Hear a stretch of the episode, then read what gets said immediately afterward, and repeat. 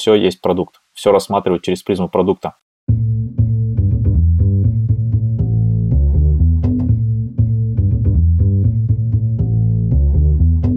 Привет, я Юра Агеев, и это 88-й выпуск подкаста Make Sense. Вместе с гостями подкаста мы говорим о том, что играет важную роль при создании и развитии продуктов.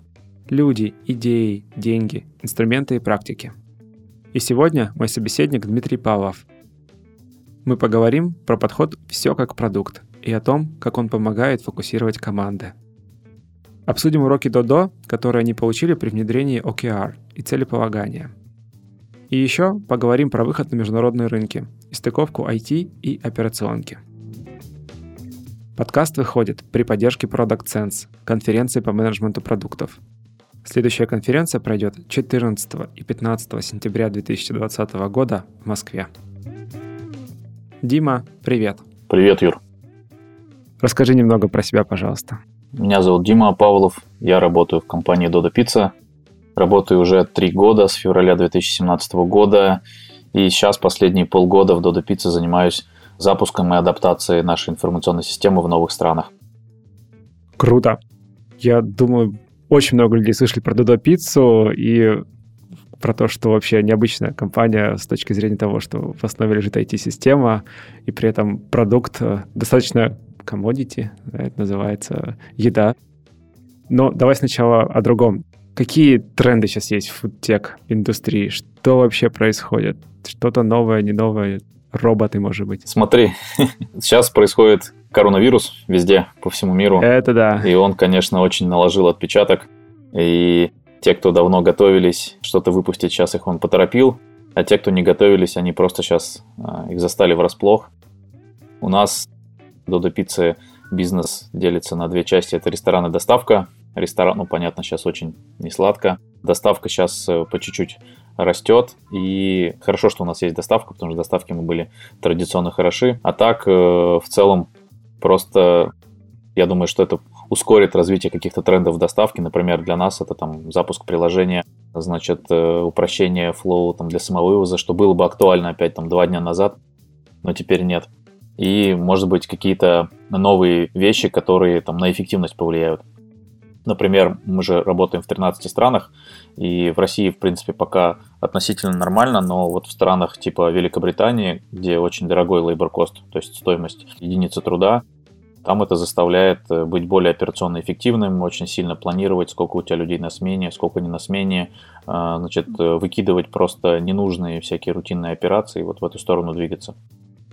Я не думаю, что там всех нас в скором времени заменят роботы, хотя регулярно про это все говорят. Я слышал про робота, который готовит пиццу. Да, Что мы даже такое? пробовали какие-то концепты для значит, нашей китайской модели. Но пока что это все из разряда технологий, которые просто побаловаться, запустить а пилотную пиццерию в одной-двух точках проверить. Но э, значит, многие забывают, что самая сложная часть, она как внезапно самая скучная и рутинная, это масштабирование. То есть, когда ты провел пилот, эксперимент в одной-двух пиццериях, тебе нужно это масштабировать на 100-200 пиццерий, и тут начинается вот скучная рутинная работа, а кто это будет обновлять, а кто это будет саппортить, а кто будет, значит, раскатывать и так далее. И, в общем, многие благие технологии, они об это разбиваются. Ну и просто есть технологии, которые а поиграться просто технологии ради технологий. Ну, не знаю, вот там биткоин пресловутый, да, сейчас что-то про него не слышно. Буквально там несколько месяцев назад он был там на слуху у всех. Поэтому тут Новая надо еще... новостная повестка, да. Новостная повестка, хайп и так далее. Ну, а сейчас, собственно, вот э, новый тренд коронавирус называется. То, может быть, будет что-то еще. Ну да, вот э, если в эту сторону э, вопрос задать хотелось, как раз про Dark Kitchen, угу. про историю, когда появляются рестораны и прочие штуки, у которых нет просто залов. Да, ну, те, да. кто пользуется Яндекс Едой или Delivery Club, они наверняка сталкивались с такими, как когда ты заказываешь, но в мире никогда их не видел, эти рестораны. Ну да, кухня на районе, там вот это все. Да-да-да. Что про это. Кажется, сейчас самый бум для таких историй будет. Да, они появляются, они развиваются, но мы тут э, внутри достаточно так скептически к ним относимся, потому что у тебя нет ресторана, у тебя нет точки контакта с клиентом, и ну, это важно на самом деле, потому что это у клиента не якоришь, он там заказывает еду откуда-то, и, в принципе, если я заказываю еду откуда-то, у меня есть Яндекс Еда, и мне особо как-то таких точек не надо. Вот, поэтому, кстати, у нас Федор, кто следит за телеграм-каналом Федора, очень подробно разбирал вот юнит-экономику этих Kitchen. И, в общем, простой вопрос задавал, а, собственно, где же там деньги, за счет чего они будут зарабатывать. И наша модель вот интересная. Допустим, у нас есть пиццерии, которые рассчитаны для работы на высоком трафике, например, на Таганской. Таганка mm-hmm. наша, где там кусочки по 49 рублей, концепция hot and ready, когда значит, в специальном тепловом шкафу уже находятся дотстеры, наша фирменная закуска и пиццы, и ты ну, не ждешь, тебя буквально там за 20 секунд уже твой заказ пробивают и тебе выдают его. И у нас есть, э, собственно, пиццерии в спальных районах, которые традиционно сильны в доставке. И, в общем, работая в центре, ты берешь вот эту вот концепцию быстро э, hot and ready, да, быстро там горячие готовые уже продукты, а потом возвращаешься в свои спальные районы и там заказываешь на доставку. У тебя происходит и контакт с брендом, и у тебя происходит и доставка. И нам mm. от этого хорошо, и всем от этого хорошо. Вот в случае с даркичинами, всякими кухнями на районе, такого опыта не происходит, поэтому посмотрим, как говорится. Примерно один, да, получается. Да, посмотрим, что там будет. Может быть, мы ошибаемся, а может быть, нет. Ну, уж как-то точно подождем через полгода-год, посмотрим, что с ними будет. Отличный план. Давай тогда к непосредственно компании вашей изучал блог. Ну, я, в принципе, давно уже слежу за Додо, но, тем не менее, решил еще раз изучить. Нашел английскую версию сайта, uh-huh. и там было описание как раз про Dodo AIS, uh-huh. Dodo Information System, и такой тезис нашел, который удивляет, если ты не, не в контексте истории, и все же you can't outsource the core of your business. Uh-huh. И это, по сути, да, на сайте компании основной продукт, который это пицца. И это говорится про информационную систему. Да. Давай про это поговорим. В чем суть? Начнем э, чуть-ччуть издалека, перенесемся в 2011 год, примерно в июнь. Сама компания Dodo Pizza где-то примерно в мае появилась, и э, Dodo S э, стала разрабатываться фактически с первого дня существования компании и разрабатывал с двумя разработчиками на кухне у Федора сначала, потом мы потихонечку росли. В 2015 году было 15 разработчиков, сейчас нас порядка 120 разработчиков, тестировщиков, инженеров, всех-всех-всех, кто так или иначе отвечает за разработку и за работу DodoIS бесперебойную в 13 странах 24 на 7. И тут очень интересная наша концепция, то есть э, ты правильно сказал, да, у нас с одной стороны потребительская компания, да, мы делаем пиццу. И мы здесь особо ничего не изобретаем, потому что пиццу до нас делали сто лет, и здесь мы просто сделаем чуть лучше, да, ее, чем пытаемся улучшить там потребительский опыт и, и так далее. И мы взяли вторую составляющую IT и соединили IT плюс пиццопыт, и на стыке получается вот такого традиционного потребительского бизнеса и информационных технологий появилась DoDIS как конкурентное наше преимущество. То есть у нас на кухне везде висят планшеты, у нас касса ресторана подключена к единой облачной системе. Наше приложение, сайт тоже к ней подключены. И когда ты делаешь заказ, например, через приложение или через сайт, он сразу же, буквально же в ту же секунду, он появляется на кухне у пиццемейкера. Пиццемейкер готовит этот заказ, проводит его по трекеру, отмечает его, и он тут же появляется на кассе доставки у водителя. Водитель видит, куда его вести, э, значит, получает текущую информацию о пробках, видит прогнозное время, сколько этот заказ вести. И совсем скоро вот мы выпустим мобильное приложение для курьеров, и мы будем точно знать, и клиент будет видеть, ну, собственно, что курьер к нему выехал и сколько ехать. И все-все-все это вот в такую единую большую облачную систему заключено. Эта система называется DoDIS. Поэтому мы можем видеть все, можем контролировать все, можем мониторить, можем измерять. И это только вот клиентскую часть я тебе назвал, да. Есть еще огромный mm-hmm. такой Э, не знаю, а, часть айсберга, назовем ее бэк-офис. Это всякие интерфейсы управляющего пиццерии, менеджера смены, регионального управляющего и вообще менеджеров управляющей компании, которые заводят меню, настраивают цены, налоги, заводят федеральные промо-акции какие-то, управляют федеральной маркетинговой компанией. И это все тоже DoDAIS. Потом у каждого сотрудника в пиццерии у него есть личный кабинет сотрудника, так называемый Dodo персонал специальный сайт, где он заходит, вводит логин, пароль и может а, значит, управлять своими сменами, говорить, когда он работает, когда у него выходные, видеть, сколько он денег заработал за смену, э, какие-то там полезные ссылки на базу знаний, на статьи, на какие-то контрольные, на стандарты. И это все тоже часть DoDIS, поэтому мы, получается, такая цифровая пиццерия, где все-все-все это. Мы, конечно, пока э, не дошли до датчиков печи, но в принципе в каком-то среднесрочном будущем тоже туда придем, возвращаясь там к вопросу про тренды, про наши планы. То есть ничего нам не мешает поставить те же датчики температуры, например, в печи и централизованно через значит, интерфейс IDO управлять температурой в печи. Или там те же датчики в холодильниках и дистанционно следить, а что же происходит в холодильниках. Тем более сейчас уже ну, такие устройства технически есть, то есть техническая возможность есть. И чтобы система как-то сигнализировала управляющему, что, слушай, что-то там неладно, температура в холодильнике упала, иди-ка там разберись. И мы иногда даже сами не знаем, ну вот я тебе часть примеров только привел, да, когда там DoDIS как-то помогает улучшать операционный бизнес, традиционный офлайн бизнес. Но мы иногда даже сами не знаем возможностей, какие могут быть. То есть, может быть, э, вот эти данные, вот этот, значит, интернет, он дает кучу еще возможностей, которых мы сейчас не видим. Да? Вот то, что на поверхности я тебе назвал, ну, наверняка есть что-то uh-huh, еще. Uh-huh. Ну, например, да, э, последний пример приведу значит, инвестор, когда он инвестирует э, в какого-то партнера франчайзи, у него есть тоже специальная роль, он заходит в DodoIS, это роль только для чтения, он видит ряд отчетов, и, опять же, все данные понятны, то есть он видит выручку, он видит заказы, он видит э, какие-то операционные показатели, и это все открыто, все прозрачно.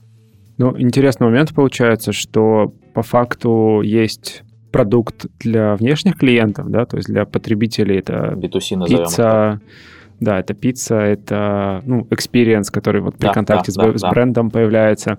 А есть второй продукт, который направлен на ваши внутренние отделы, на внутренние процессы, да. на франчайзи. Назовем его B2B. B2B, окей. Okay. Да, есть, есть еще страны где-то там сбоку, такой небольшой блок, собственно, за масштабирование и адаптацию системы в разных странах, где, собственно, я сейчас и тружусь. Угу. Вот, и если с клиентами, э, с B2C, кажется, ну, рынок достаточно большой, но при этом, не знаю, можно ли назвать его однородным, но тем не менее, понятно, люди хотят пиццу, хотят вкусную пиццу, может быть, в разных странах немножко разную, ну, плюс-минус. А в то же время стейкхолдеров внутри B2B получается очень много. Да, да, да и как вы разруливаете эти процессы, эти, не знаю, конфликты интересов, если они появляются? Ох, да, тут мы, я думаю, не новые у всех. У каждого продукт-оунера есть всегда две проблемы, да, скорость и слишком много фич, которые надо сделать, и бесконечный бэклог, который куда-то там в пол упирается и проваливается туда на минус десятый этаж, э, и это только на первый квартал планы.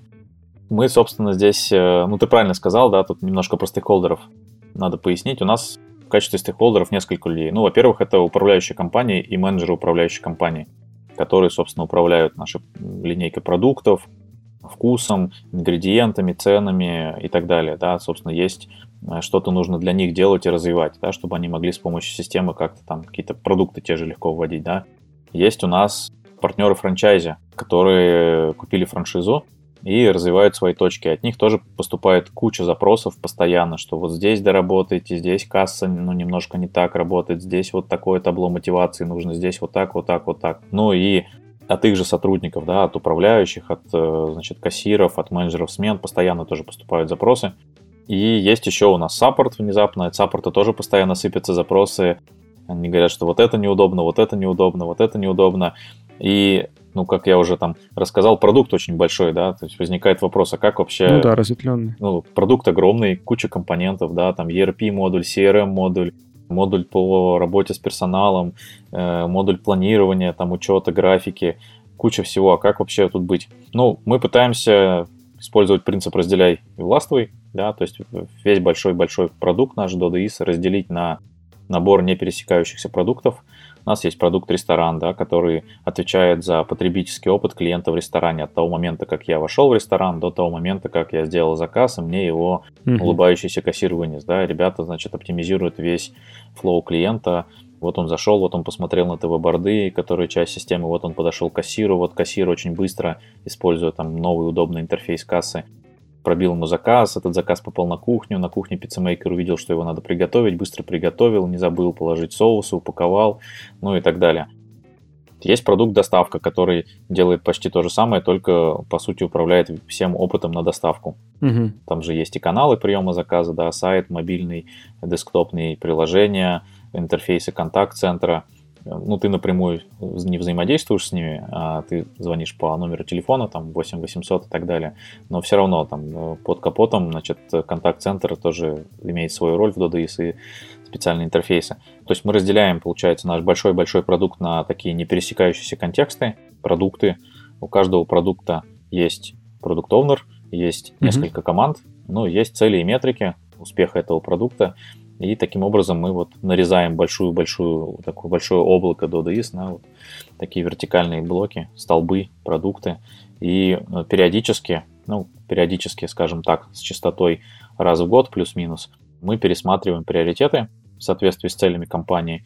И эти продукты, ну, либо оставляем, либо как-то перегруппировываем. Ну, либо передергиваем команды, говорим, что вот сейчас в ресторане три команды, ну, наверное, на следующий год мы также продолжим ресторан, пусть там же остаются три команды. Или мы говорим, а вот доставка, ну, тут две команды, ну, пока мы не планируем активно развивать доставку, и давайте мы в доставке оставим одну команду, а вторая команда пойдет делать новую программу лояльности. Там делаем новый продукт под это, ну и дальше также, собственно, команда долго-долго варится в этом э, контексте, ну и, скажем, год плюс-минус делает лояльность. Получается, что у вас такое не классическое определение продукта. Это всегда вопрос, что считать продуктом, да? Да, да, да. Э, и ты вот сейчас описал, например, опыт похода в ресторан угу. как, как продукт. Да, да. Мы очень много экспериментируем с нашими процессами, подходами, и тоже уже кучу копий сломали о том, что такое есть продукт, какое определение продукта. Мы знаем вот про LESS, допустим, про масштабируемый скрам. Там есть такой постулат, что э, границы продукта ну, помимо того, что ты их должен правильно определить, ну, то есть, по сути сказать, там, из каких компонентов, из какого флоу, там, из каких пользователей там твой продукт состоит, э, границы продукта должны расширяться по мере развития продукта. То есть этот продукт должен в себя включать все более и, и более такие мелкие продукты. И там даже примеры на сайте LessWorks приведены, но это так интересная концепция, которая звучит в теории, а на практике это получается, что у тебя, в общем, все больше и больше флоу, а если продукт должен, значит, расширяться, то ты, по идее, что, как в какой-то момент там DodaIS будешь рассматривать как продукт, ну, Наверное, нет. Поэтому тут вопрос открытый. Мы, в общем-то, пробуем, где-то ошибаемся, снова пробуем. По сути, вот опытным путем мы для себя выяснили, что у продукта должны быть пользователи, да, ну или там пользователи, которые за него платят, или пользователи, которым ты наносишь непоправимую ценность. Вот у продукта должны быть метрики какие-то успеха. Ну вот в случае ресторана это скорость приема и приготовления заказа. В случае доставки это like for like, да, то есть это сравнение продаж к сопоставимому периоду в прошлом. Не знаю, like for like год к году или like for like месяц к месяцу или неделя к неделе. Вот. И, соответственно, продукт оунер плюс команды. Ну, если продукт оунер и команды хорошо работают, значит, метрики продукта растут. Ну, или, скажем так, имеют позитивный тренд потому что ну, есть продукт прибыльность у нас, их задача, наоборот, сокращать потери. Соответственно, у них там должна, э, процент потерь должен падать. Значит, выручка в ресторане должна расти, вот, like for like должен расти, а потери должны падать. Вот, поэтому тут, соответственно, зависит, опять же, от продукта, от его метрик. Вот. Ну и пробуем. Ну, это интересно, кстати, вот про прибыльность, а если подумать так, то то есть прибыльность как продукт, если я правильно слышу. Да, да, да. А, и есть, э, например, ресторан как продукт или доставка как продукт. А не могут ли метрики этих разных продуктов конфликтовать друг с другом? Теоретически, наверное, могут, э, на практике такого не происходит. Ну, ресторан вот занимается там скоростью приема приготовления заказа. Значит, доставка растит like for like. А прибыльность у них есть финансовая модель пиццерии. Ну, это, по сути, такая Excel большая-большая со всеми-всеми показателями. И там выводится такой показатель, называется Store Level EBITDA. Там в районе 15% должен быть. Ну и ребята, соответственно, Значит, каждый квартал из продукта прибыльность выбирают себе цель. Например, ну, в этом квартале они бьют на потери. Вот, потери там тоже бывают разные, там вынужденные, невынужденные. Ну, например, пример потери, ты пересыпаешь сыр для пиццы. Ну, у тебя там, не знаю, 100 грамм сыра по калькуляционной карте, а ты кладешь почему-то 150. По разным причинам. Либо ты не пользуешься мерным стаканчиком, либо ты стаканчик насыпаешь с горкой, либо ты кладешь полтора стаканчика, либо, что в самом худшем случае, ты вообще не пользуешься стаканчиком, а вот рукой берешь и насыпаешь пиццерии, которые, скажем, старше уже 6 э, месяцев или старше года, которые уже построили свою какую-то клиентскую базу, для них величина потерь имеет смысл ее оптимизировать, потому что ну, они там на этом экономят деньги. В среднем там 2,5% потерь, такой некий бенчмарк, мы хотим, чтобы было меньше. Вот. Э, и вот ну, на текущий момент, ну, возвращаясь к вопросу, конфликтов никаких нет. То есть ребята сейчас в продукте прибыльность, они делают новый интерфейс для ревизий, чтобы такой это пререквизит вообще к правильному подсчету потерь, чтобы у тебя в систему правильные данные достоверные поступали. То есть, если ты будешь удобно э, считать, сколько у тебя сыра осталось э, в пиццерии или сколько у тебя там, не знаю, бекона осталось в холодильнике, и эти данные вносить без ошибок, то система потом сможет тебе сказать, что остаток у тебя должен быть такой, да, там, который считается по формуле приход минус расход, а фактически остаток у тебя вот такой. И, соответственно, разница расчетного этого остатка и фактического это как раз и есть величина потери. Ты дальше можешь уже ее анализировать. То есть, э, опять же, э, система настолько большая, что даже технически э, ребята вообще абсолютно разных компонентах системы копаются, там и ресторан, и прибыльность, и вот чтобы у них какой-то конфликт произошел, я даже не знаю, если mm-hmm. честно, затрудняюсь сказать, что должно произойти. То есть они где-то сейчас там прям на разных полюсах вообще живут, это разные сервисы, значит, разные базы даже и разные вообще флоу. Окей. Okay. Ну вот, кстати, к последнему примеру можно полно через него перейти на следующий вопрос задумка хорошая, да, конкретно там пример инструмента ревизии, и идея прекрасная, поможет экономить и так далее, и так далее. Но это с точки зрения продуктолога. Есть еще люди, которым потом с этим работать. Они работают в операционном бизнесе. Да. Как вы стыкуете как раз э, вот эту вот айтишную составляющую, да. которая все знает, все понимает э, и хочет как лучше, и часть э, того самого реального мира? Да, это очень хороший вопрос. И тут можно кучу примеров привести, когда, в общем-то, айтишники в офисе, значит, что-то напридумывали, это вообще не работает в реальном операционном бизнесе, ну, собственно, и наоборот. Тут ответ только один. Одно слово называется гемба. Наверняка слышал. Это когда ты выбираешься из-за компьютера, из офиса и идешь считать ту же ревизию вечером в 22 часа в какую-нибудь пиццерию вместе с каким-нибудь управляющим. И вот ходишь с ним и считаешь на листочках, там, берешь там excel таблицу специального формата, ее распечатываешь в двух экземплярах, одну берешь себе, другую ему, и идешь с ним вместе считаешь все-все-все. Вот сразу же у тебя куча фантазий и куча твоих бриллиантовых, на первый взгляд, идей, она разбивается о суровый быт. Например, ты говоришь, а было бы круто считать ревизии на планшете. У нас же онлайн-система, у нас же интернет, все круто. Но когда ты заходишь в холодильник с такой вот толстенной дверью, там не ловит интернет. Соответственно, на этом планшете и эти промежутки, ну, небольшие, потому что в холодильнике холодно, ты там, ну, недолго находишься, там 5-7 минут, быстро все посчитал, вышел. Вот эти промежутки небольшие, соответственно, надо тут на планшете ревизор такую вот небольшую поддержку офлайн режима делать, да, чтобы когда там ты вышел э, онлайн, у тебя твои данные сохранились. Ну и куча-куча таких э, приколов. На самом деле у нас стратегия тут простая. Розничный бизнес, ну вот этот операционный бизнес, он на самом деле все за нас уже придумал. Поэтому гембу еще можно использовать для того, чтобы ходить и набираться там идей, каких-то инсайтов, потом их докручивать, делать какие-то вещи, прототипы, ну, например, там интерфейсов или какие-то там MVP продуктов, и выходить опять же в пиццерию, проверять и смотреть. Для этого у нас самая благодатная почва, потому что у нас есть порядка там 22 пиццерий собственной э, корпоративной розничной сети, и они очень лояльны к таким экспериментам. То есть, когда мы делаем какую-то фичу, мы договариваемся с ними, включаем эту фичу, выходим сами вместе с ними, смотрим, проверяем. И если все отлично, то значит, еще 5 пиццерий подключаем, потом еще 10. Если там в корпоративной рознице все хорошо, то ряд партнеров включаем. У нас есть там лояльные партнеры, которые готовы значит, такими первыми Э, пионерами, что ли, быть новых фич. Ну и потом, собственно, дошлифовываем, дорабатываем и уже раскатываем на всю сеть, и там обычно проблем уже гораздо меньше возникает. Вот. Mm. Поэтому Гемба мощнейший инструмент, и всегда, когда у нас какие-то споры возникают или такие сложные моменты, мы говорим, давайте, ребятки, давно мы в Гембе не были, вот пойдем посмотрим, что фантазировать. Ну, еще момент, уверен, тоже все его понимают, что чем проще, тем лучше, потому что там розничный бизнес операционный, там тебе приходится делать кучу мелких рутинных операций, делать их быстро, а, ничего не забывать, поэтому вот чем проще и чем понятнее сделаны интерфейсы, система, не знаю, та же касса, тот же планшет ревизора, тем лучше. У тебя не должно быть выбора и не должно быть даже технической возможности сделать неправильно. То есть у тебя система должна вести, что сначала ты вот это делаешь, потом вот это, потом здесь вводишь данные, потом проверяешь. Вот. И ну, если так получается сделать, то, скорее всего, это прям успех. Если нет, то будут совершенно точно проблемы, какие-то там обращения в саппорт, обратная связь и так далее. Mm. Слушай, еще такой вопрос появился по ходу того, как ты рассказывал. В каком-то смысле идет такое кодифицирование процесса. Ну, то есть, чтобы избежать ошибки, ты максимально детально его описываешь и таким образом пытаешься исключить uh-huh. ошибку. Но если так подумать, исчезает всякая сторона творчества из процесса. Да, но ты же не можешь все полностью описать. Вот. Есть у тебя примеры, когда было mm.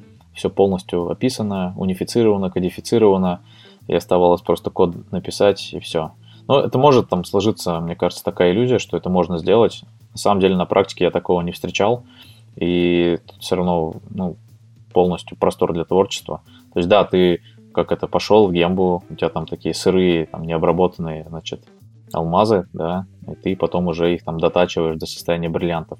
А может так получиться, что у нас же партнеров много, пиццерий много, есть э, специфика соответствующая, да, есть партнеры, у которых одна пиццерия, у них там одни процессы, есть партнеры, у которых 2-3 пиццерии, там другие процессы, есть партнеры, у которых крупные сети, там 10, 15, 20 пиццерий, там могут быть третьи процессы, и тут, собственно, нужно вот э, такую еще аналитическую работу провести, сопоставить, какие процессы отсюда сработают здесь, а, так, чтобы у тебя и не слишком много развесистых сценариев было, иначе это вообще будет очень тяжело использовать. И упростить это по максимуму, и потом еще уговорить партнеров попробовать. Так что творчества-то предостаточно. Ну и плюс э, бывают ситуации, когда, да, какие-то бриллиантовые идеи рождаются все-таки в головах тех самых людей, которые сидят в теплом офисе за макбуками, и они тоже имеют место на жизнь. Потому что помимо B2B у нас же есть еще B2C часть, а тут все достаточно стандартно. У тебя есть, значит, воронки, конверсии и все такое, и ты там можешь творить и экспериментировать сколько угодно. Вот. И более того, в рамках одной компании у нас ты можешь переходить B2B, B2C и обратно. Переходы никто не запрещает, поэтому если устал значит, от офлайн бизнеса, вот тебе, пожалуйста, есть B2C. Э, приходи. Окей, мы уже начинали говорить про тему целей продуктов, да, то есть, э, так понимаю, ребята или компания ставят э, перед продуктом какие-то цели ага. и как-то к ним идет. Вот про процесс целеполагания хотелось поподробнее поговорить. Каким образом вы как угу. раз направляете все эти наборы продуктов в нужном направлении? Ага, понял. А, смотри, тоже тут начну издалека. Да, цели у нас есть, э, значит, и у нас нет KPI. Это, может быть, не угу. все слышали. У нас нет KPI, и у нас эти цели не привязаны никак к зарплатной формуле. Вот. Мы используем методологию OKR, Objectives and Key Results, а, которая не привязана к мат-мотивации. Как у нас это работает? Ну, начну опять же с того, что каждый июль а, у нас проходит мероприятие съезд партнеров и менеджеров Dodo Pizza раз в год. И на этом съезде мы что-то обещаем партнерам, инвесторам, значит, э, сотрудникам. Это очень большое мероприятие, сейчас уже медийное даже мероприятие. В этом году было порядка полутора тысяч участников. Оно транслируется в YouTube на два языка. Приезжают даже уже зарубежные партнеры. Ну, то есть мы такие уже стали достаточно большие. Вот. Ну, к слову сказать, первый съезд там было, по-моему, около 12 или 15 человек. Ну, вот. Хм. Можно так оценить динамику там за, да, да, да. за 8 лет. Вот, мы даем какие-то комиты со сцены. Что мы хотим сделать? Э, ну, перед этим мы, понятно, готовимся. И вот эти обещания наши, или вот эти комиты, это, по сути, цели компании длиною в год. То есть такая у нас получается долгоиграющая итерация с верхнеуровневыми целями э, длиной в год. Дальше, после того, как мы эти цели дали, год делится у здорового человека на 4 квартала. Первый квартал, второй, третий, четвертый. Ну и мы живем квартальными циклами такими. Квартал это 3 месяца. Соответственно, от больших каких-то вот таких глобальных годовых целей компании каждый продукт, каждая команда, ну, потому что OKR внедрены на всю компанию. От HR, legal, финансов до IT, маркетинга, supply chain. Ну, то есть все-все-все живут в этой методологии. Дальше каждая команда ставит себе под цели, квартальные под цели на 3 месяца, которые привязаны к большой цели. И у тебя получается очень такая легкая трассировка. Ну, мы по этой системе живем уже год, было на самом деле много косяков и ошибок, которые мы сделали. Ну, кто ж не, это, не ошибается, тот, кто ничего не делает. В общем, сейчас mm-hmm. система выглядит так. Есть глобальные цели компании, есть квартальные цели, и квартальные цели при необходимости, они еще декомпозируются до командных целей. Ну, например, если у тебя продукт большой, у тебя несколько команд, то можно, в общем, декомпозировать до командных целей. И у тебя в голове очень четко вот эта трассировка укладывается, что я вот делаю вот эту задачу, она привязана к такой-то моей командной цели, это привязано к такой-то квартальной цели, а эта квартальная цель так-то привязана вообще к большой цели компании. И получается круто, что каждый в компании, каждый в команде конкретный понимает, что он делает и зачем, и как это контрибьютит в общую цель. И такое а управление по целям. Цели мы угу. ставим амбициозные, и напротив каждой цели там какой-то, ну вот дальше уже немножко по методологии ОКР, да, напротив каждой цели ставится процент выполнения, и если цель достигнута на 100%, значит она была недостаточно амбициозный, а мы любим в Dodo очень амбициозные цели, а, потому что можно посмотреть даже на график нашего роста, нашей выручки или там количество пиццерий. Растем очень бешеными темпами и останавливаться не собираемся. А поскольку эти OKR, они никак не привязаны к зарплатной мотивации, то ты абсолютно спокойно чувствуешь себя, если ты OKR выполняешь, допустим, на 50% или на 60%. Это тебе в конце цикла вот этого трехмесячного повод порефлексировать, подумать, почему так получилось, где ты там слишком большой кусок пирога отхватил, что не можешь проживать, где-то, может быть, что-то пошло не так, и уже скорректировать курс свой на следующий квартал, да, и ну, нету такого штрафов и там страха наказания какого-то, что вот как же так, ты не выполнил, значит, ты плохо работал. Ну, может быть, где-то, значит, нужно подумать. Может быть, где-то надо какое-то более инновационное решение придумать. И это всегда интересно. Угу. Вот, получается, живем годовыми целями, потом квартальными целями, ну и там квартальные уже дальше декомпозируются, если нужно. Если говорить конкретно вот про IT, то квартал или три месяца это всего лишь 6 спринтов по 2 недели. То есть э, это всего ничего, да, это может показаться, что, блин, 3 месяца, так много, а в год это всего получается 24 спринта, ну, грубо говоря, да, то есть получается mm-hmm. 12 месяцев, э, в месяц примерно 2 спринта, 24 спринта. Это вообще мало, это как-то сильно тебя отрезляет, когда ты понимаешь, вот буквально завтра у нас будет квартальное планирование в нашем продукте открытия запуска стран, и вот я прям посчитал, у меня даже записано, что в апреле 2 спринта, в мае 2 спринта, в июне будет 3 спринта. Ну, спринт у нас 2 недели, двухнедельный. Вот, да. и это прям внушает тебе, знаешь, такое чувство, что время-то конечно, и не стоит его на всякую ерунду тратить. Поэтому, значит, приоритизируй мудро, да, выбирай то, что действительно бизнесу поможет, а не там не занимайся очередным формошлепанием или, не знаю, там... Кнопкодавством. Да, там сделай белый светлее, поиграйте немножко со шрифтами или что-то вот такое. Отлично. Слушай, а про внедрение OKR какие можешь а, назвать, не знаю, ключевые уроки или ошибки ошибки, наверное, даже было бы интереснее, которые ну, вот, вы преодолели по пути того. Ну, смотри, первая ошибка тоже, мне кажется, достаточно классическая. Э, это превращение OKR в task-трекер. То есть декомпозиция целей на такой мелкий уровень, что у тебя получается твои объективы и ключевые результаты, они похожи на тасочки где-нибудь в таск-трекере, там в Jira, в Кайтене, неважно, где удобно, э, где, где ведете. Э, и это прям ошибка, потому что их становится очень много, этим абсолютно невозможно управлять, и все, как бы весь процесс рушится. Второй момент, тоже мы где-то ошибались, когда у тебя связанные OKR.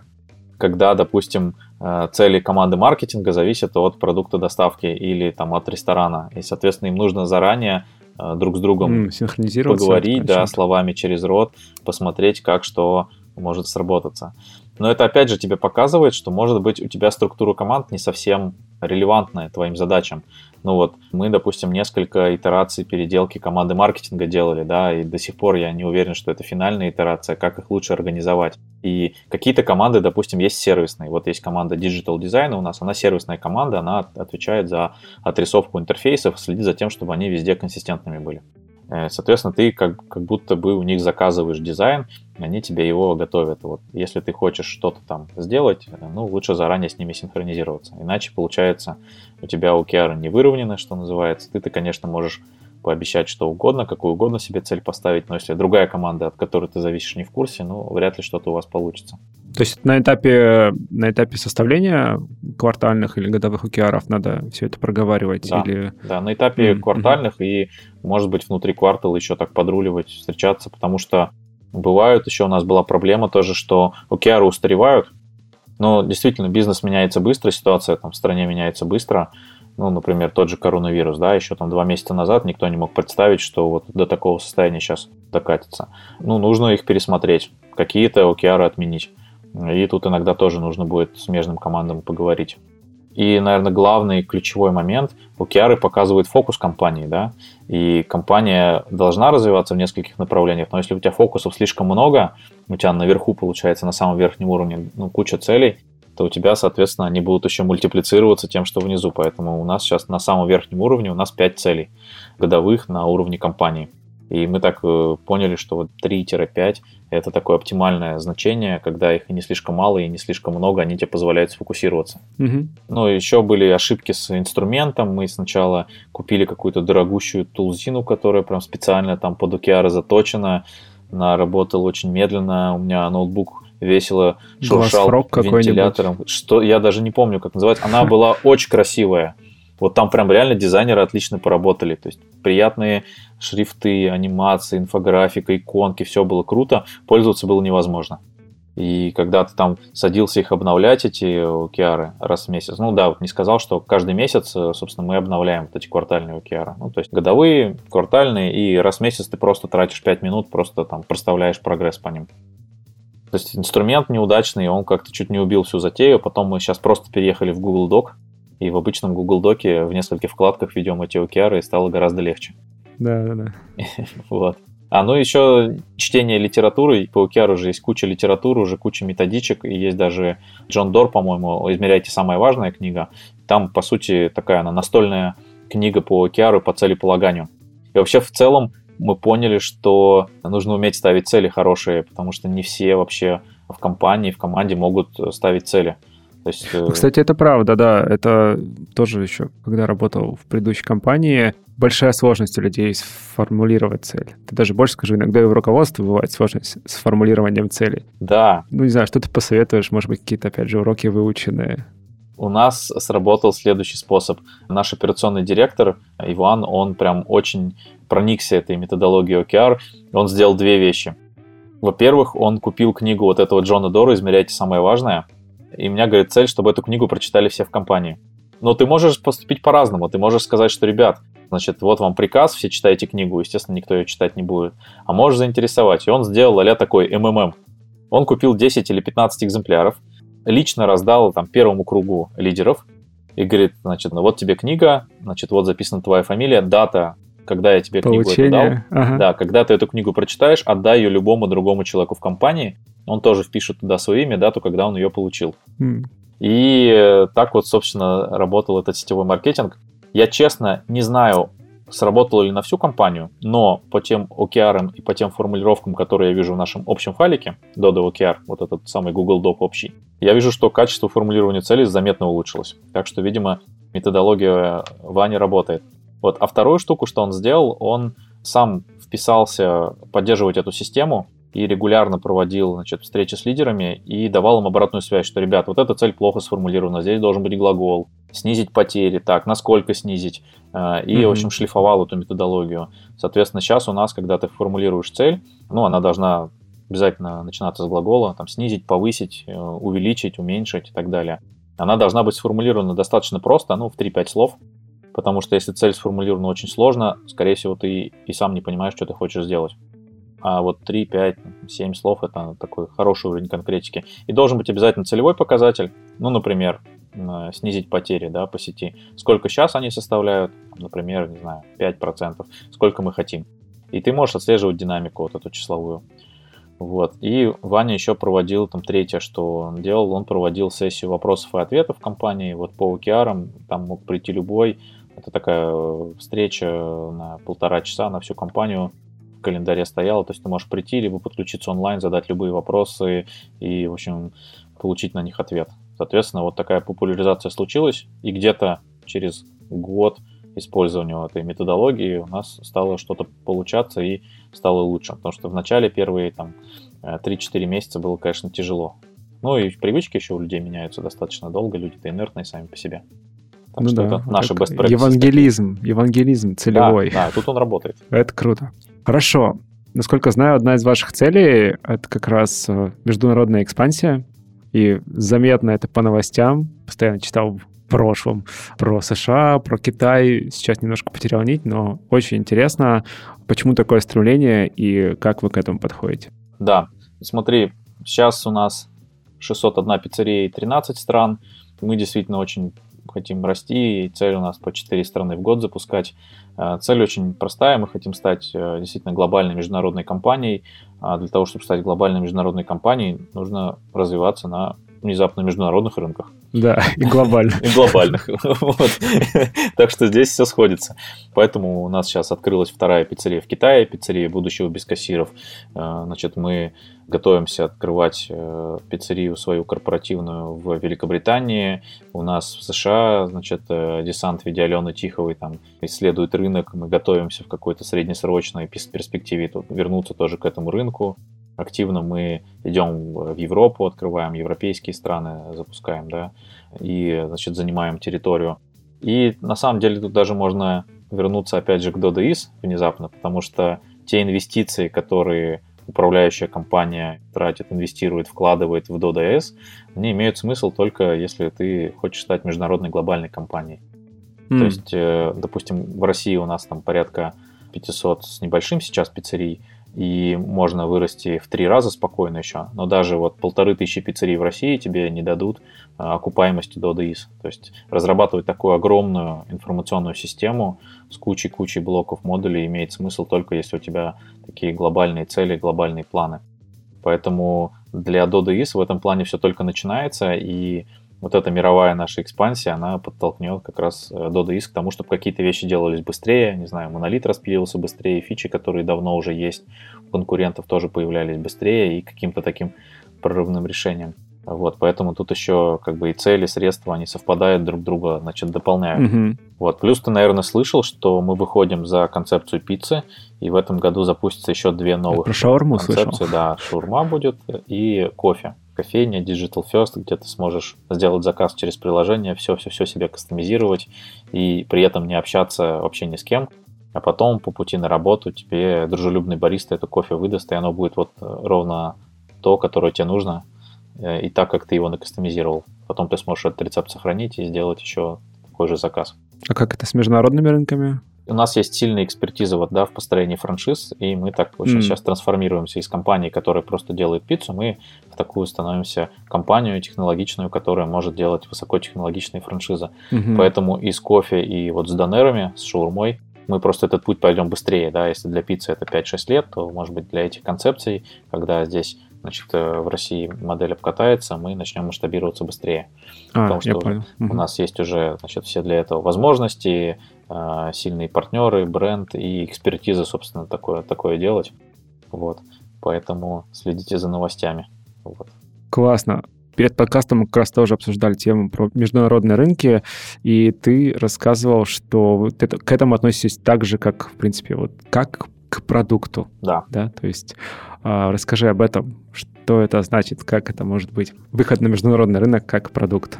Смотри, мне вообще нравится очень концепция, лично близка, что все есть продукт. Все рассматривать через призму продукта. И тогда, собственно, это тебя заставляет немножко по-другому мыслить. То есть, если как мы можем даже любой процесс как продукт рассмотреть, пусть даже там какие-то вещи. Вот открытие страны, допустим. С чем мы сталкивались? Страна открывалась мало, одна-две страны в год – Каждый раз страну открывала разная команда, не происходило накопление экспертизы, ну, то есть не было отношения к тому, что это какой-то продукт, нечто целостное, законченное, у которого есть пользователи и то, на чем мы зарабатываем или теряем деньги. Когда мы стали относиться где-то полгода назад, наверное, даже чуть больше с июля прошлого года к этому как продукту, и выделили на это отдельную команду, значит, отдельные силы, то тут же стали происходить магические вещи. Ну, во-первых, стало ускоряться открытие стран, именно с точки зрения разворачивания информационной системы. А что такое означает развернуть информационную систему в новой стране? Это, ну, собственно, технически ее развернуть, да, чтобы ты мог э, зайти, создать первых пользователей, сделать переводы, настроить интеграцию с кассами, запустить мобильное приложение, сделать какие-то доработки на сайте, если они нужны, и, соответственно, соответствие как и местному законодательству, так и каким-то местным паттернам поведения. Не все же там, как в России, пиццу заказывают по таким же паттернам. Иногда приходится делать какие-то доработки. Или, например, в Великобритании совершенно другая адресная система. У нас любого человека спроси, а какой твой индекс? Ну, из 10 человек, дай бог, два скажут тебе сразу же без запинки, какой индекс. А если ты у британца спросишь, какой твой индекс, то тебе 10 из 10 сразу же скажут свой посткод. Такие особенности культурные надо учитывать. Поэтому, когда ты, а, значит, ну и мы стали относиться к запуску страны как продукту, значит, стали появляться результаты. Во-первых, мы очень сильно ускорились и можем уже в этом году выйти на целевой показатель 4 новых страны в год. Во-вторых, мы привели в порядок э, работу с переводами, все чек-листы запуска, и вообще, значит, переосмыслили наш процесс запуска. Если раньше, например, мы запускались без мобильного приложения, и потом когда-то партнерам обещали, что ну вот пока у вас одна-две пиццерии, вы там развиваетесь без приложения, то сейчас у нас так называемый стартовый пакет открытия страны, приложение уже включено. Вот. И к вопросу метрик, да, у продукта же должны быть какие-то метрики. Наша метрика была скорость запуска. Но поскольку мы начали вот с узкой части с IT, ну, которая достаточно долго занимала, там 3-4 месяца могла занимать, у нас вот была метрика, не знаю, страна за неделю условно. То есть что нужно сделать, как нужно так перестроить процессы, что вообще, где подумать, чтобы вот запуск страны чуть ли не по кнопке был за неделю. Вот. Ну и для этого там ряд внутренних инструментов мы сделали. Например, мастер начальной настройки новой страны, вот чтобы такая аналогия, как в айфоне, когда ты покупаешь новый iPhone, ты ну, его да. не настраиваешь с нуля, да, ты говоришь, ну вот из этой копии меня зовут так-то, Wi-Fi будет такой-то, язык будет такой-то, а номер телефона, он тебя, ну, не номер телефона, а там, не знаю, копию вот по такому-то расписанию выкладывай. Все, next, next, next прокликал, и у тебя все развернулось. Ну вот, со стороной мы такой же фокус провернули. Да, то есть выбери язык, выбери маску телефона, выбери формат адреса, выбери типы организации, которые есть в стране. Мастер тебя проводит, какой у тебя будет первый пользователь в системе, а какого будут звать, какой у него будет пароль, и все, собственно, после этого ты можешь уже заходить на, словно, в DodoIS, там, на определенный веб-сайт, выводить этого первого пользователя, и у тебя пустая уже система развернута. Так что э, сейчас мы там наш продукт этот будем трансформировать, когда мы ну, достаточно уже ускорили запуск и потихонечку перестаем быть узким местом, и бизнес-девелоперы, например, потихонечку становятся узким местом, то мы, соответственно, выбираем другую метрику, другой критерий продукта, может быть, как-то по-другому очерчиваем его границы, да, вот возвращаясь к тому, что мы обсуждали, и смотрим, где что можем улучшить. То есть, по сути, отличие от э, продукта в там, привычном IT-понимании ну, не сильно много, да, есть да. какая-то целевая аудитория, есть целевая метрика, на которой да, ты да. работаешь, ну и, собственно, там, не знаю, команда, процесс, вот это все. Да, да. Такой же флоу мы составляли, такой же story map э, открытия страны, из каких этапов оно, значит, складывается, на каком этапе мы сколько теряем времени, какой этап надо оптимизировать в первую очередь, чтобы наибольший вот импакт, наибольший вклад вот в это время получить. Да, и ты, в принципе, те же самые инструменты, как вот ты правильно сказал, в обычной продуктовой разработке, там, какого-то B2C продукта применяешь, и они отлично ложатся. И на выходе у тебя, значит, результаты. Дальше тебе всего лишь нужно понять, вот твоя целевая метрика, ну, в нашем случае скорость запуска, она тебя устраивает, ее текущее показание, или ты ее еще потюнить хочешь? Если хочешь еще потюнить, э, пошлифовать, ну окей, давай, значит, еще продолжим там, например, еще квартал будем улучшать, увеличивать скорость запуска, сократить время. Если нет, ну, другая метрика какая-нибудь. Например, сейчас в Великобритании мы столкнулись с тем, что ну и скоро начнем сталкиваться более массированно, что страны-то мы запускаем, как я люблю шутить, что запустить-то мы запустим в любом случае, а потом, например, запущенные страны надо поддерживать. И есть какие-то там доработки, которые а, либо мы не учли, либо мы сознательно отложили их до момента запуска, сказали, что мы их делать не будем. Вот, и тут уже становится гораздо интереснее. Какие еще метрики можно взять и что еще можно улучшить. Вот тогда продукт потихонечку меняется. А команда, ну это опять тоже команда в привычном ее понимании, то есть это разработчики, продукт дизайнер, или туда добавляются люди, которые, не знаю, специальные люди? Да, добавляются, есть, конечно, специфика. В целом у нас э, команда, да, должна все компетенции внутри себя иметь, чтобы какую-то любую задачу с бэклога end-to-end сделать. То есть, да, это разработчики, тестировщики, дизайнеры, значит, аналитика, если нужен. А в странах он нужен, потому что ну, нужно э, много, например, анализировать какой-то локальной документации, партнера теребить и, или с местными какими-то поставщиками общаться, например, поставщиками оборудования, КАС и так далее.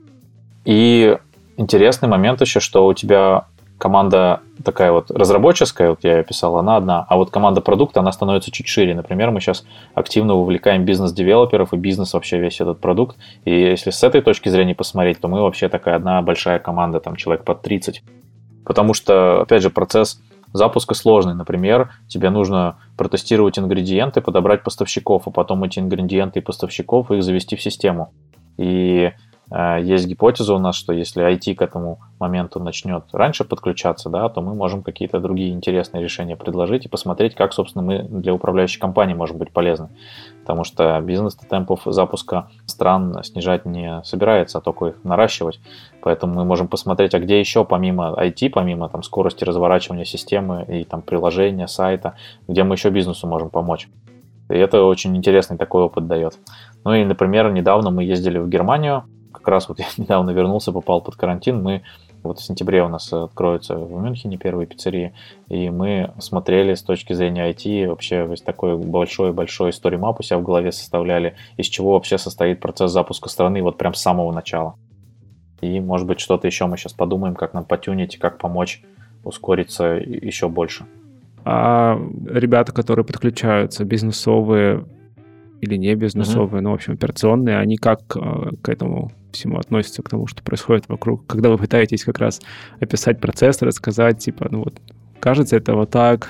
Они на самом деле рады, на самом деле потому что да? до этого-то вообще жили в условиях, что вот нам надо запускать страну, но до этого их вообще было два человека, им было очень тяжело. А до того, как их было два, их был один человек, и он прям вообще, что и швец, и жнец, и на дуде и грец, он там, команды у него не было. Сейчас им, конечно, они рады, и попутно мы еще какие-то боли выясняем, и правильно, например, у нас есть маркетинг в новых странах, да, ну, то есть без э, маркетинга вообще, в принципе, безумие запускаться, то есть ты должен четко понять позиционирование, провести глубинное интервью, понять вообще, как люди заказывают пиццу, какой у них опыт, что им важно, что не важно, как они используют там промо, ну и так далее и мы позволяем там в нашей же системе там инструменты маркетинга улучшать. Например, недавно там доработку по управлению баннерами сделали.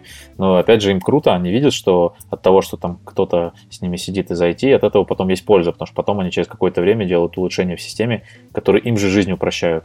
И в новой стране уже на эти грабли они не наступают, поэтому они, они рады. И у нас один из принципов компании открытость, поэтому никто там свою работу ну, не скрывает. И это, наоборот, хорошо. Ну, блин, прикольно, кто-то другой свежим взглядом посмотрит, может, какую-то там идею подкинет, которую ты не знал. Вот бизнес же как еще обычно в некоторых компаниях, да, в том числе в тех, в которых я до Додо Пиццы работал, бизнес приходит уже с решением проблемы к айтишникам. А угу. айтишники люди, которые не любят, когда за них решают проблемы. Они говорят, вы что хотите сделать, зачем, какую проблему решаете? Вот, а когда бизнес, э, вот в нашем случае, говорит, вот есть такая проблема, а ребята сами, сами думают, как ее решить, вот тут прикольно. Получается как раз э, те самые креативные решения, вот оно творчество. Вот, пришли тебе люди не технические, говорят, вот мы хотим что-то сделать, помоги нам, научи, направь. Это здорово. А, ты упомянул про открытость. А, я на сайте, опять же, на том же нашел более такую сильную формулировку под названием «радикальная прозрачность». Да. Total а, Transparency.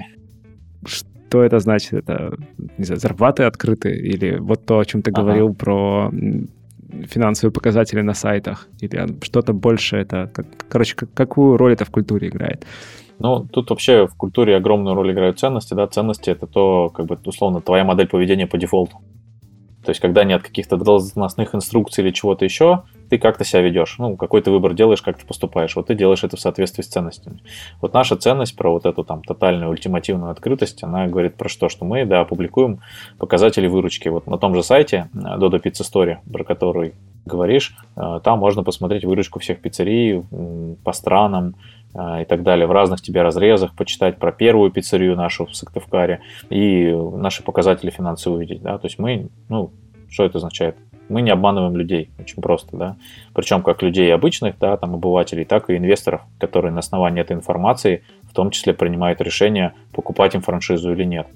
Такая же открытость у нас и внутри управляющей компании, потому что вот этот файлик с нашими целями и океарами, он расшарен внезапно на всю компанию. И любой человек, любой новичок, от тестировщика до дизайнера, до маркетолога может открыть, посмотреть, откомментировать, задать вопрос, а почему так. И это, это прекрасно, да. У нас, э, опять же, э, намерения выражаются явно, и такой вот скрытой политики, что кто-то что-то кому-то не досказал, у нас нет. И это сильно тебе помогает, потому что ты можешь концентрироваться на том, что ты крутой продукт делаешь, а не сосредоточиться на том, какие отчеты, какие письма, там, какие бумажки ты напишешь. Ну и так, на самом деле, во всем, например, когда мы собеседуем разработчиков, у нас одна из практик, вот этот тестовый день, у нас разработчик смотрит реальный код. Это тоже отражение нашего принципа прозрачности. Мы показываем офис, mm-hmm. мы проводим экскурсии по офисам, мы проводим экскурсии по пиццериям. Ну, сейчас, э, к сожалению, в связи с ситуацией пришлось приостановить, но я думаю, тут понимают, что это там, скорее здравый смысл, нежели что-то еще. Там, так, когда все это пройдет, мы их восстановим. Ну, вот есть пиццерии, мастер-классы. У нас на кухнях установлены камеры. И если ты сейчас откроешь сайт dodopizza.ru, там даже есть лайвстрим, ты можешь значит, посмотреть, э, как вообще это в пиццерии выглядит. То есть ты видишь, как твой заказ готовится. Ты видишь, где он там, на какой стадии. Ну, тут DoDIS сильно в этом помогает. Вот. Поэтому, если так вот резюмировать, это по дефолту модель поведения, когда мы скорее раскрываем эту информацию, делаем ее доступной, нежели скрываем, да. Например, вот есть такой файл Dodo Pizza Global Retail Sales Google Doc, где есть выручка всех пиццерий с 2011 года, с первой пиццерии. И этот файл доступен для всех в интернете. Можно найти, посмотреть. Обычно иностранные партнеры так смеются над нами, говорят, слушайте, блин, вы что, серьезно, бизнес из России публикует свои финансовые показатели? Мы такие, да, ну а что? Ну, не все понимают. Вот эта открытость, она тебя поддерживает, и она тебе не дает иногда делать по-другому. Ну, когда ты вот сомневаешься, обычно э, ответ уже есть, ну, ты знаешь, как надо поступить. Ну и опять же, за счет там мощной вот этой IT-составляющей DoDIS, тебе технически проще эту открытость реализовать. Последний пример приведу. Например, на сайте выше вот этой кнопки Live Stream есть э, рейтинг пиццерий и среднее время доставки. Это данные, опять же, про нашу открытость в реальном времени берутся из DoDoIS. Мы эти данные никак не модерируем. То есть, если написано, что в Москве 32 минуты средняя скорость доставки, то это действительно 32 минуты за последние 7 дней средняя скорость доставки. Вот, звезды какие-то, когда ты получаешь заказ в приложении, тебе его привозят, ты там оцениваешь его, да, ставишь звезды, там пишешь комментарии какие-то, то, соответственно, тоже эти оценки попадают в DoDoIS, и мы вот э, их агрегируем, мы выводим вот этот средний рейтинг. Тоже никак его не модерируем, не скрываем. У нас были партнеры, хм. которые возили плохо, там были 120 минут на сайте, но это заставляло в том числе и партнеров они знали, да, сначала тоже не все поняли, зачем вы это делаете. Причем это как раз одна из фич, метрики, по которой мы не считали, ну так лайтово считали, у нас скорее вот было видение, что так сделать правильно, что мы должны реально нашим клиентам показывать честные отзывы, честные рейтинги и честное время, за которое мы доставляем. Ну да, еще и мотивационный фактор тогда да, включается. Конечно, Если это этом. все видят, то да. Да, такой еще элемент соревновательности. Вот мы недавно включили эту вещь для Эстонии и для Литвы, там партнеры такие, о, а мы быстрее на 5 минут возим. Ну, прикольно же. Класс. Круто. Дима, спасибо тебе большое за то, что нашел время поговорить. Не за что, приходи еще. Рад был пообщаться. Супер. Спасибо. До встречи. Пока. Итак, в этом выпуске подкаста Make Sense вместе с Дмитрием Павловым мы поговорили про подход «Все как продукт» и о том, как он помогает фокусировать команды. Обсудили уроки Додо, которые они получили при внедрении OKR и целеполагания. Поговорили про выход на международные рынки и стыковку IT и операционки. Подкаст выходит при поддержке Product Sense, конференции по менеджменту продуктов. Следующая конференция пройдет – 14-15 сентября 2020 года в Москве. Это был 88 выпуск подкаста Make Sense и его ведущий Юра Агеев. Если вам понравился выпуск и вы считаете информацию, которая прозвучала полезной, пожалуйста, поделитесь выпуском со своими друзьями, знакомыми, коллегами. Ставьте лайки и оставляйте комментарии в сервисах, где вы слушаете подкаст. Это поможет большему количеству людей узнать о том, что он существует. Спасибо, что были с нами. До следующего выпуска. Пока.